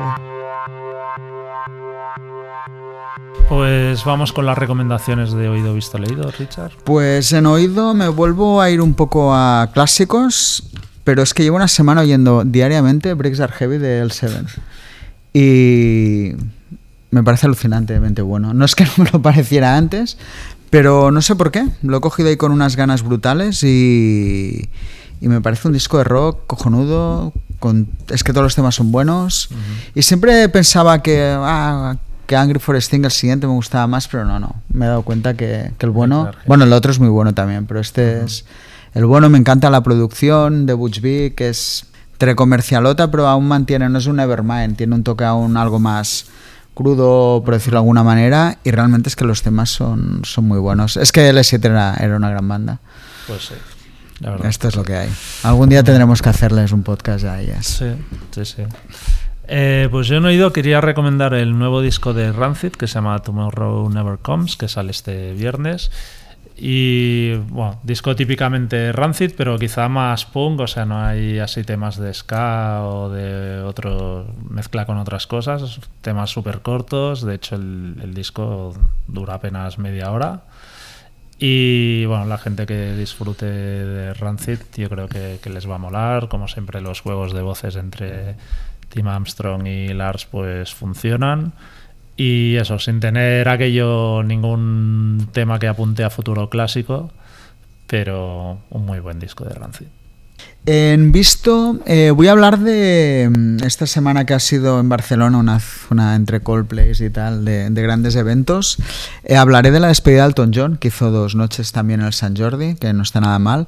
Y la verdad es que me, me encantó, lo he visto ya varias veces, soy un gran fan de Elton John, especialmente los 70, que es de lo que toco mucho. Pero es muy curioso, no sé, creo que era la gira despedida, en este caso, a diferencia de otras, me la creí, creo que él está, ya te digo, a pesar de que cuando lo ves andar por el escenario le cuesta y tal, cuando se pone ahí en el piano y tal, es que el tío parece que, tenga 30 años menos o 40. Y realmente es un repertorio chulo y creo que todo tuvo ahí un- una patina de emotividad que era como bastante sincera, o al menos a mí, igual que otras veces no te lo crees, esta vez sí que me lo, me lo transmitió, ¿no? Y luego es muy curioso esto, no hace un repertorio muy setentas, pero realmente el público cuando reacciona, yo no sé si esto pasa en otros países, es cuando toca un poco los hits ochenteros estos de I'm Still Standing y tal, que yo creo que aquí escaló mucho más eso que, que otras cosas, ¿no? Entonces es muy curioso porque hits de estos haces cuatro o cinco en un repertorio súper largo, ¿no?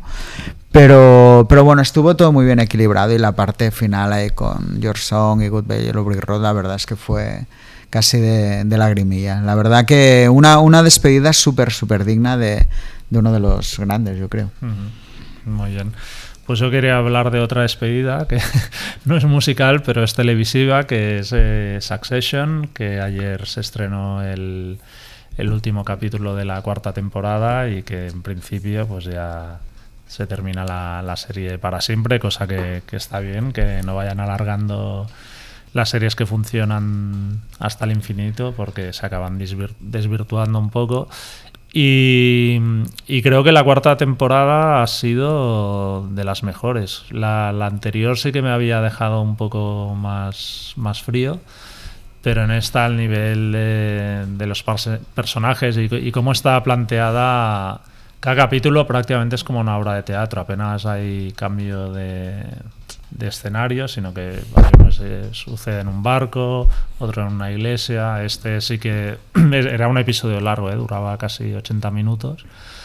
Y sí que hay como varios escenarios, pero bueno, la gran parte final es en, como en el despacho central de, de la empresa donde se tiene que votar finalmente quién, si se venden la, la empresa a un magnate sueco o se queda en la familia y bueno, en, siguiendo la línea de Succession, pues las traiciones están hasta el último segundo. Y bueno, se echará de menos porque ya digo, yo, yo creo que es de las series mejores de, que han habido en los últimos años. Bueno, no veo series últimamente casi, me gusta mucho. Pues esta- Aparte, como curiosidad, ayer colgaron eh, un- en Twitter un vídeo de que se veía todo el staff de, bueno, de actores de Succession cantando Saint So de Wizard. Hostia. Ahí a coro tocando una guitarra acústica, era una fiesta de- para celebrar el final de la Final. serie o lo que sea. O sea Bueno, que, mira, la pondré ahí en punto de mira. Para verano que hay un poco más de tiempo y esto. Y en leído voy a hablar de un libro que se llama El gran libro del, del humor español, eh, que es de Jaime Rubio. Y la verdad es que, bueno, el, el- el- la portadita es un poco clickbait el libro porque sale como chiquito la portada y tal. Y bueno, a mí en general me gusta mucho leer sobre humor y comedia y me llamó la atención y me lo compré. Y la verdad es que el libro no es lo que parece, pero casi en el buen sentido, ¿no? Sí que hay un repaso de de un poco fases del humor que ha habido. Habla mucho de la época de la censura franquista, obviamente sí que se habla de chiquito, Femino Casa, un poco este humor más surrealista.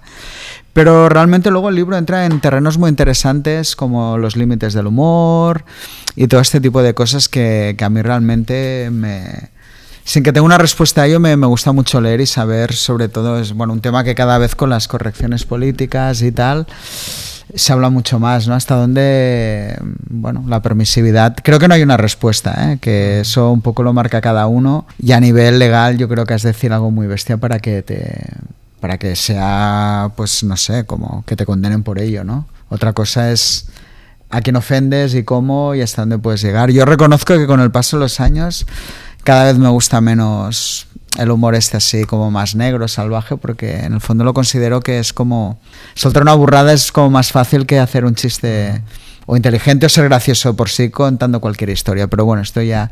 Pero bueno, me encanta mucho leer, ¿no? Y lo que se dice y tal. Y la verdad es que el libro es súper entretenido. O sea, realmente es un ensayo muy bien hecho, donde sí que es verdad que se habla mucho de, la historia del humor aquí, pero no es el libro definitivo sobre quién es quién en, el humor español, pero sí que los, los, los topics que se diría o los, los temas que se trata están súper eh, súper acertados. Así que muy recomendable, el gran libro del humor español de Jaime Rubio.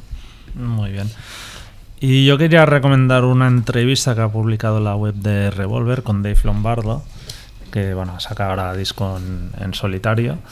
Eh, para que si alguien no lo sepa, Dave Lombardo, batería mundialmente famoso por haber tocado en Slayer, pero que luego pues ha tocado con un montón de bandas, desde Fantomas, Misfits, Testament, Suicidal Tendencies, con, con todo Dios que, que le paga. Mr. Bangle ahora, Mr. Bangle, sí, sí. Y bueno, eh, sobre todo lo, más interesante de la entrevista, que de hecho del, disco tampoco habla mucho, es eh, que habla de su infancia en Cuba, aunque y un poco la historia de, sus padres, de cómo inmigraron a Estados Unidos y todo eso, que es algo que yo la verdad tampoco no, no sabía mucho. Y bueno, habla un poco de cómo nace su amor por la música, pues más bien como algo que le viene de, de familia y que bueno, la, enseguida tuvo como facilidad para tocar un, un instrumento y bueno, Está, está bien porque se sale de, la típica entrevista. siempre he tenido Toy que es, si tuviera que escoger, bueno, fuera de estos baterías clásicos que me gustan mucho en plan Charlie Watts o Phil Root o Max, creo que fuera de ese perfil de batería 4x4 es el tío que más me gusta. Pero siempre he tenido dudas de si realmente a Lombardo le gusta el metal. No sé si ahí habla mucho de su pasión o... Bueno, yo creo que sí que, no sé. Lo que pasa al final, a ver, los baterías lo que les gusta es tocar, ya. Siempre exacto, ¿no? en Slayer era como el elemento discordante, tal, pero bueno, lo que ha hecho ese tío con la batería es que yo creo que, que ha reinventado una forma de tocar. Y esto. Bueno, pues nada, hasta la semana que viene. Hasta la semana que viene. Pues hasta aquí el episodio de hoy, esperemos que hayáis pasado un buen rato. Si es así, por favor, descargad o suscribiros al podcast de Rockzone en cualquiera de las plataformas donde escuchéis vuestros podcasts habitualmente, Spotify, Apple, Evox, y dejarnos una puntuación o un comentario que por lo visto al algoritmo le mola.